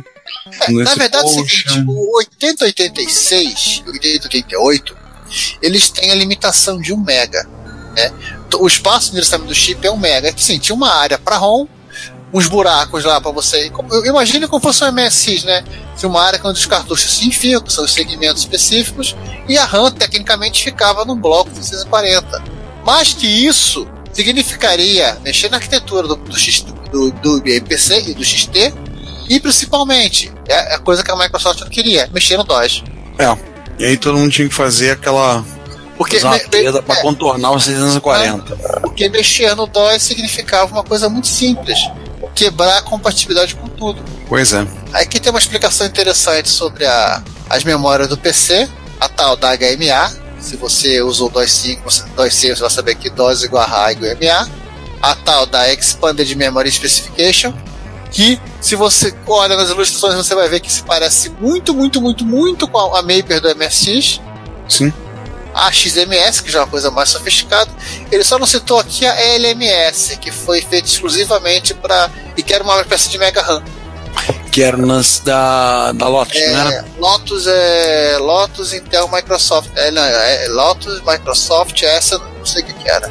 Que era, era uma memória específica, só, é, uma, expansão de memória que você comprava pro seu computador só para ter mais memória pro Lotus. E só pro Lotus. E por último, ele fala da DPMI e os DOS Extenders que faziam com que o, o DOS acessasse a memória olhando o mundo tal qual um 386 de verdade olharia, ou seja, 4 mega plano.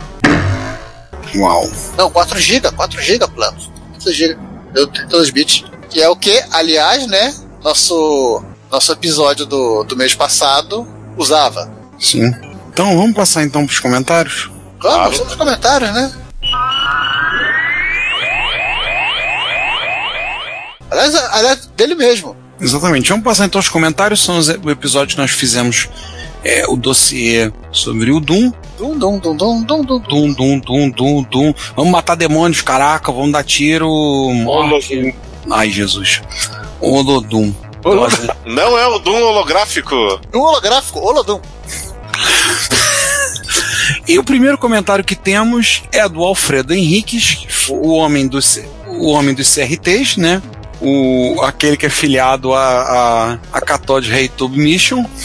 O, a gente falou, comentou do monitor de um monitor de 29 polegadas widescreen que tinha na mesa do João Romero. Era do João Romero ou do Carmack? Eu não lembro que tinha. Carmack.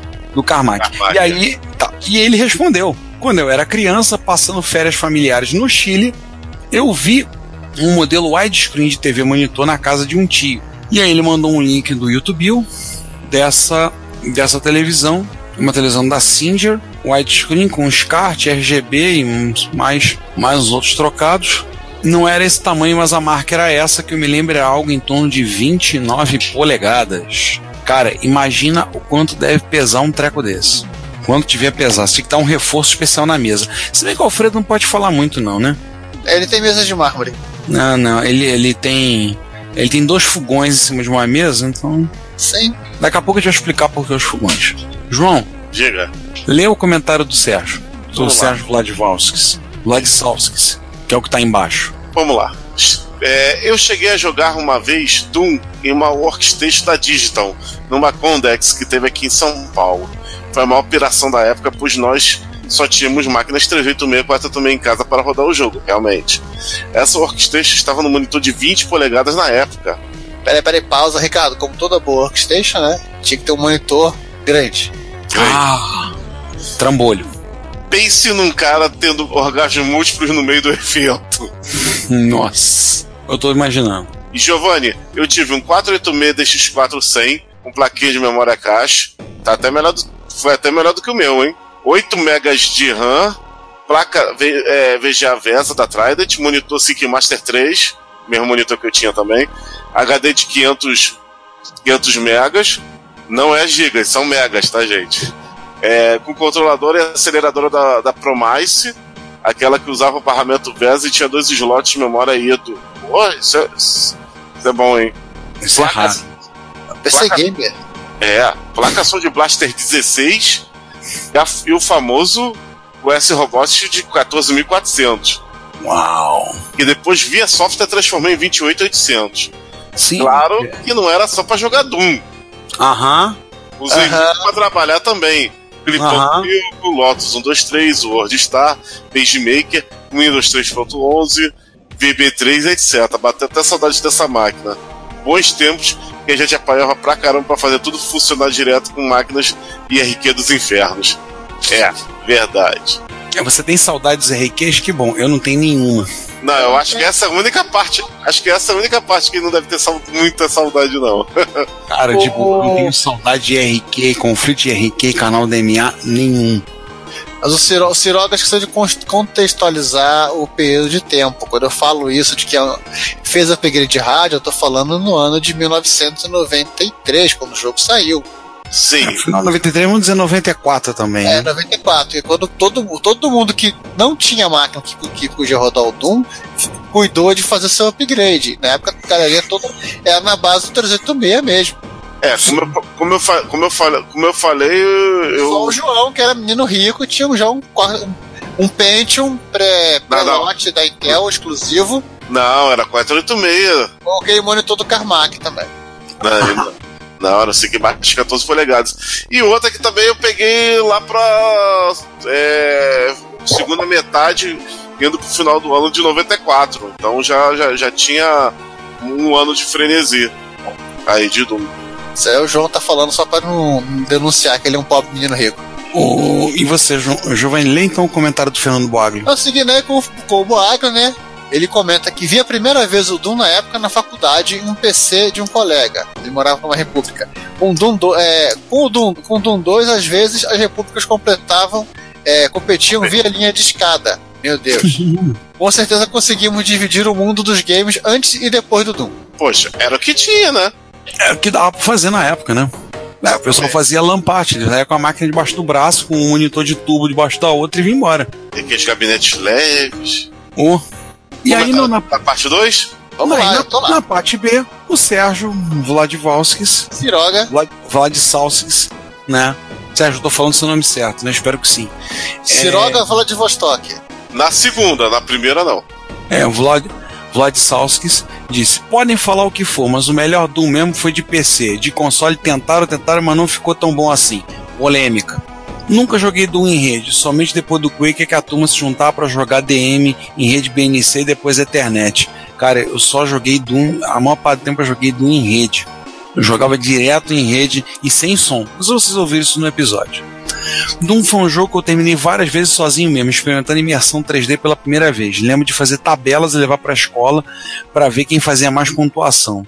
Campeonato de Doom. É, offline. Depois de anos eu usei o GL Doom e até gostei da nova texturas e som melhorado, mas nada se compara ao original. Ô povo, ô povo nostálgico. Muito obrigado por mais um episódio nostálgico. De nada. Ô povo nostálgico. Pois é, disponha. É, PS, esse Geography Seal tem um jeitão de Star Fox, né? Pois é. É, que ele não tem. Ele, ele não é texturizado, né? Ele só tem só o polígono cheio e olha lá. Aí o. Ele é Gorad, né? Não, nem É. isso. O, o João lê essa daqui, porque eu vou ter que ler o cara que comentou embaixo. Ah, ok. O filme do Doom não é tão ruim assim.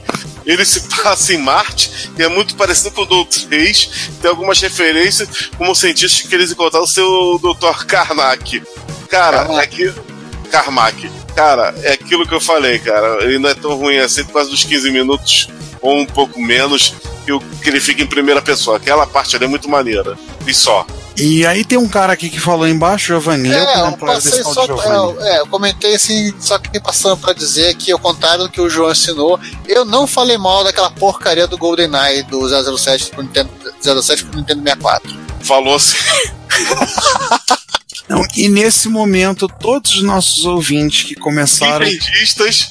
Nintendistas que começaram a curtir 007 jogando GoldenEye abandonam o nosso podcast. Inclusive a parceria que a gente está tentando fazer com o Bondcast Brasil. Obrigado, Giovanni. To- Todos os do- dois ouvintes.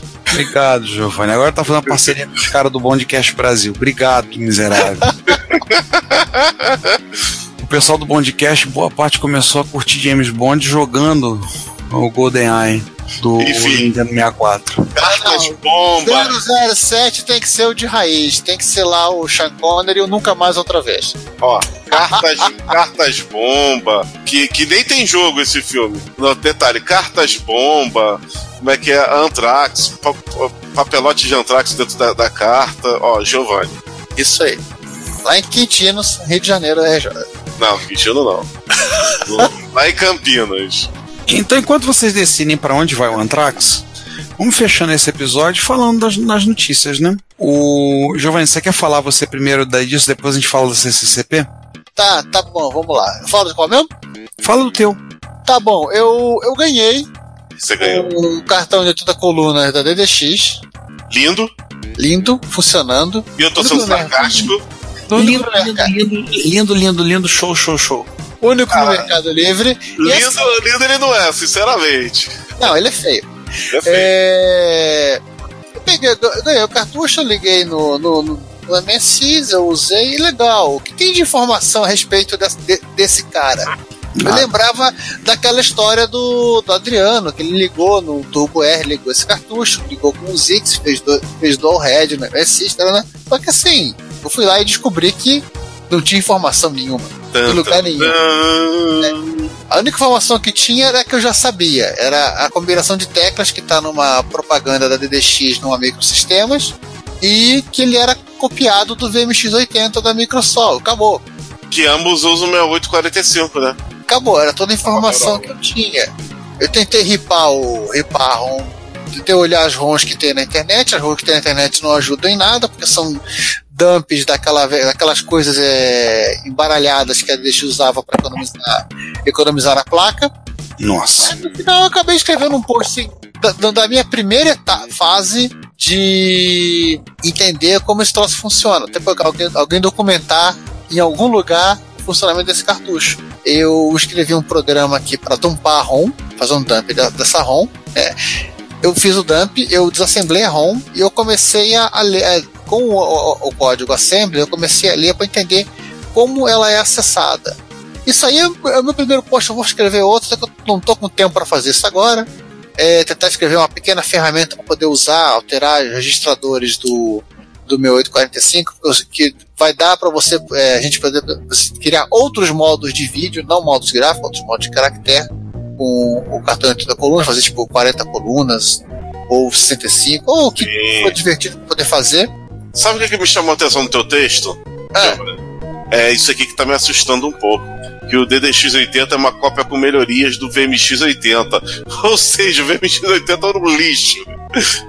Não, eu, eu acabei comprando o VMX80. O VMX80 é um, é um produto bem legal, só que assim, ele tem a. Ele faz aquilo que ele se presta. Ele é um cartão de 30 colunas, fim da história. É, o A. DDX, a, a DDX, pelo menos nesse modelo que parece. No, no, no modelo do, do que eu, rece- que eu ganhei, DDX 80, essa primeira série que a etiqueta é preta e branca, não é vermelha, tem tons de vermelho, tem uma curiosidade: ele tem buracos para componentes e a ROM tem todas as rotinas da DDX 80T, que era um cartão de 30 colunas com porta serial embutida. Olha só. Isso eu nunca vi. Eu nem sabia que isso existia. Só descobri que a 80, 80 a 80T existe porque simplesmente tem a tem a, etiqueta indicando que ela, ela não é 80T e o principal, o help da DX tem isso. Ah, negócio de melhorias, o que a DX colocou? Ela colocou o modo para inverter o vídeo, você consegue trocar é, os caracteres preto, brancos com fundo preto para caracteres pretos com fundo branco e ela acrescentou uma ROM com a o, a o conjunto de caracteres do XT. Isso, isso, isso é bom pra galera que não tem um monitor da Gradiente, né? Não, isso era, isso estava focado justamente para quem usasse o terminal. O cara usaria o modelo de terminal e teria uma telinha de XT para ele trabalhar, para ver, para os assentos ficarem iguais. Aí você comprava um monitor CGA pra usar no MSX. Não, você comprar um monitor da Gradiente mesmo. Ele tem também, e eles acrescentaram comandos, tipo Cauda DXH, que é o help, Cauda DXV, Cauda DX80 para ligar o modo de coluna, Cauda DX40. Agora tem uma saída pra RF nessa josta. Não, é tudo vídeo composto. Ele tem um pigback que você liga o seu o MSX nele. Mas a coisa mais divertida disso foi o diálogo entre o- as equipes da Microsoft e da DDX, que estava escondido dentro da ROM. Diálogos. É, tem uma- um, um bate-papo que ficou perdido pelo menos uns 30 anos. Não me copia não, seu filho da mãe, coisa assim. Tá, tá lá embaixo. Tá, sabe que você começou a ler o post? Tá logo depois do código assembly. Código assembly, curiosidade.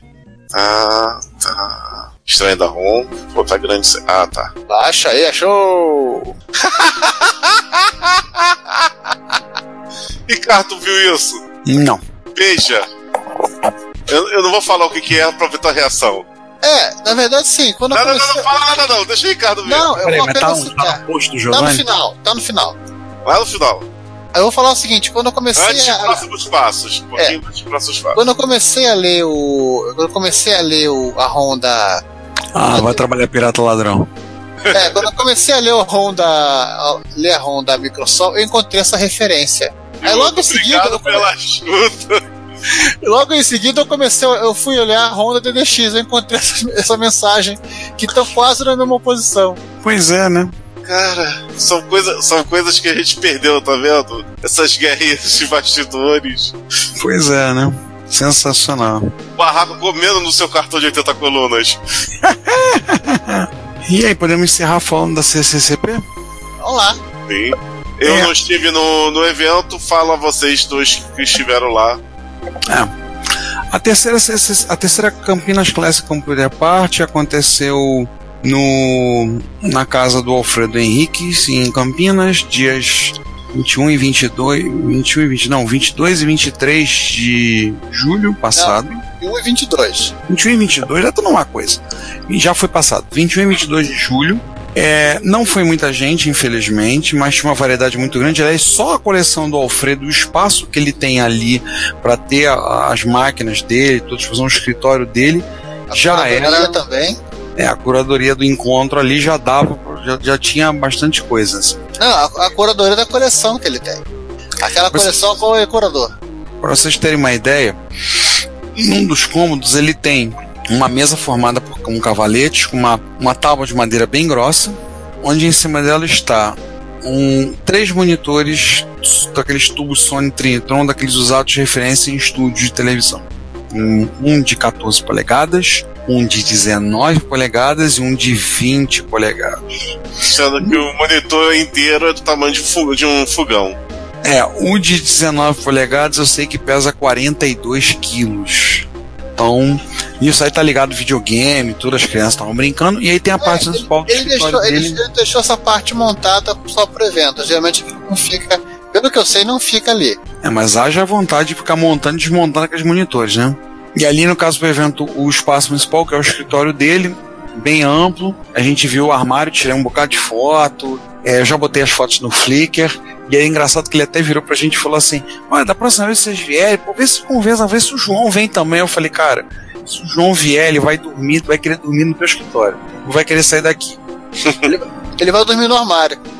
É, porque o armário que tem lá é cheio de máquinas de PC98, PC88, é, Sharp X1, é, Fujitsu FM77, tudo. Eu falei, o João vai deitar no chão e vai dizer assim: ninguém me tira daqui. ninguém me tira daqui, por favor. Então, enquanto foram dois dias lá, foi bom, foi legal, apareceu uma galera, foi divertido. E, em particular, no segundo dia, o Oscar Júlio Burdi esteve presente, né, que nós entrevistamos no episódio 86. O Oscar teve lá, bateu um longo papo com a gente, conversou, foi almoçar com a gente, comentou, é, autografar um livro para mim, autografou a caixa do Expert Plus do, do Juan, e inclusive daí vem o que eu vou falar agora também, né? É, o Oscar, a gente está fazendo uma campanha para levantar recursos para poder custear a ida do Oscar ao encontro de usuários de MSX em Jaú, Feira de São Paulo. Esse ano, enquanto Jaú faz 20 anos, e, a, e o Oscar está muito empolgado para ir. Então a gente nós vamos levantar recursos, e aí estamos fazendo uma vaquinha, depois vamos passar os dados aí, vai estar aí no post. Então tá fazendo uma uma little call para poder O custear. chapéu está passando no. É. Coloque o copo d'água em cima do seu monitor. Coloque a carteira em cima do seu monitor enquanto você tá. Aí então a gente vai estar passando para quem quiser depois colaborar. A nossa ideia é que o Oscar se propôs a estar presente no encontro, a gente vai custear. A ideia é que a gente consiga levantar recursos para poder pagar tanto a, a- o combustível, o pedágio do carro dele, hospedagem, pelo menos um, um, um ou dois dias de hospedagem em Jaú, vai estar lá e ele se propõe a estar lá presente, vai estar falando, ele vai estar fazendo uma. Ele falou, o que vocês quiserem. Uma palestra, uma mesa redonda, um debate. É, ele pediu, um caso, a gente está colocando que quem colaborar tem direito a fazer perguntas, enviar perguntas, e a gente pede que essas perguntas sejam enviadas até o início de outubro, para que ele possa preparar o material. O encontro vai ser do dia 15 ao dia 18 de novembro, na cidade de Jaú, São Paulo. Então, é, a gente pede que vocês, quem tiver interesse em colaborar, qualquer contribuição é bem-vinda. A gente vai estar restringindo as perguntas apenas que aqueles que colaborarem, tá? Aqueles que puderem que colaborarem financeiramente para a ida do Oscar, porque teve muitas perguntas que não foram respondidas na nossa entrevista que nós fizemos com ele. Então, a maneira ele está indo, está celebrando os 20 anos de Ponte de Jaú. É, e a palestra lá, a ideia é que ela seja filmada, o áudio seja capturado e depois a gente consiga, se possível, a gente vai disponibilizar na hora uma versão bruta do vídeo sendo colocado já para enviado para o YouTube. Então quem não tiver vai poder assistir, não tiver presente vai poder assistir. Posteriormente quer ter uma versão editada, bonitinha, bacana, tudo lá com áudio de melhor qualidade, tudo lá já preparado para estarmos colocando lá no, no YouTube também, tá? Quem colaborar vai, é, dependendo do valor, vai receber um brinde aí a conta nossa do Reto Computaria. Lembra da campanha lá de pagarmos um café? Então, a gente o mínimo a gente pede é 4 reais, mas se você colaborar com uma certa quantia que a gente não vai dizer para manter o suspense, você vai poder ganhar um cordão de crachá exclusivo. cordão de crachá do Reto Computaria que a gente não vai vender. É um cordão de crachá que a gente está fazendo somente para quem colaborar.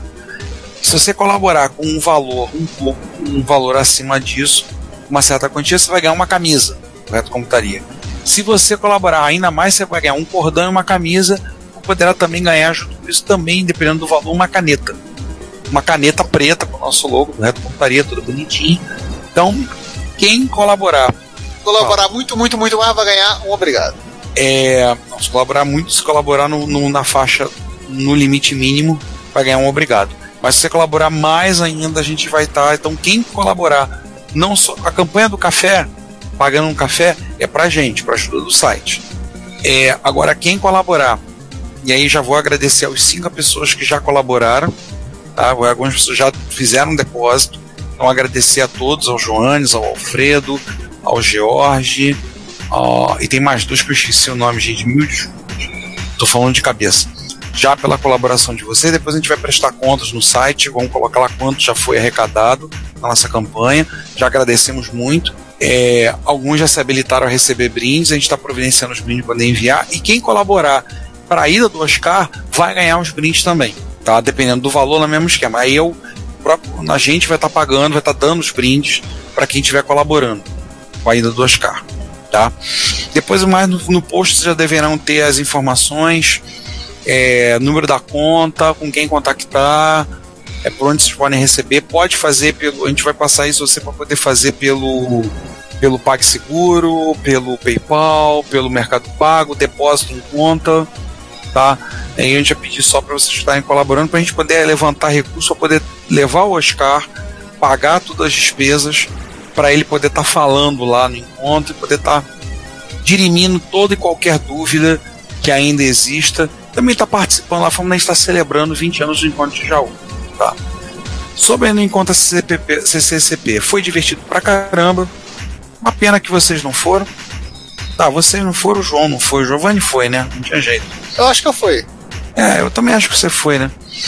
É, você é nosso ouvinte que não pôde ir, uma pena que você não foi. Perdeu a oportunidade de ver momentos como o Juan usando um, um servidor Blade de telefone, ou as coisas lá acontecendo lá, desmontando, mexendo, fudebando, futucando, foi muito divertido. Alfredo, muito obrigado pelo espaço, ter cedido espaço. E esperamos que no próximo, na próxima CCCP consigamos ter mais gente, mais pessoas estejam participando. E vê se vocês colaboram aí, pô. Abre a mão e dá uma força aí pra te levar o Oscar. Acho que é isso. Giovanni, quer acrescentar alguma coisa da CCCP? Não, não. Agora, depois de tantos pedidos de música, eu vou ficar sossegado, porque senão o Juan vai o Juan poder ter menos tempo de editar o episódio e botar minhas músicas. é, eu também não vou pedir música nenhuma, não. Não, eu também não vou pedir música, não. Vou só dizer, vou pedir o tchau. Simone, toca a vinheta aí pra fechar. Ô, Cláudio, toca a vinheta aí, vamos fechar tudo. Você sabe que a Cláudia, quando soube disso, ficou reclamando, né? Que negócio é esse? Como botou meu nome aí? Que negócio? Eu vou falar com o Giovanni, vou reclamar com ele. Ficar provocando. Vou lá reclamar com ele. Que negócio é esse que botou meu nome aí? Então, gente, encerramos o Repórter Reco Reco. A gente volta semana que vem com. Ou daqui a 15 dias com um novo episódio. E é isso. Então é isso aí, pessoal. Colaborem. Paga um café aí pra gente. Eu não bebo café, não, mas pode pagar, tá? Eu aceito. É, colabora no, projeto agora Oscar em Jaú. E a gente volta daqui a. Daqui a mais uma, duas semanas a gente volta aí, tá? Fui! Valeu, pessoal. Até a próxima aí, pessoal. Tchau.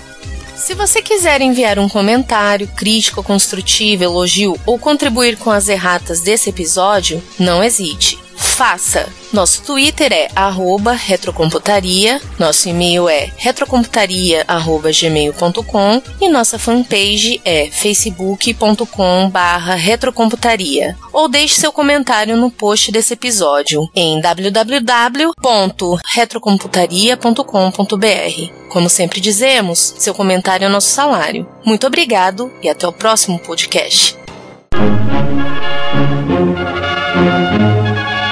Thank you.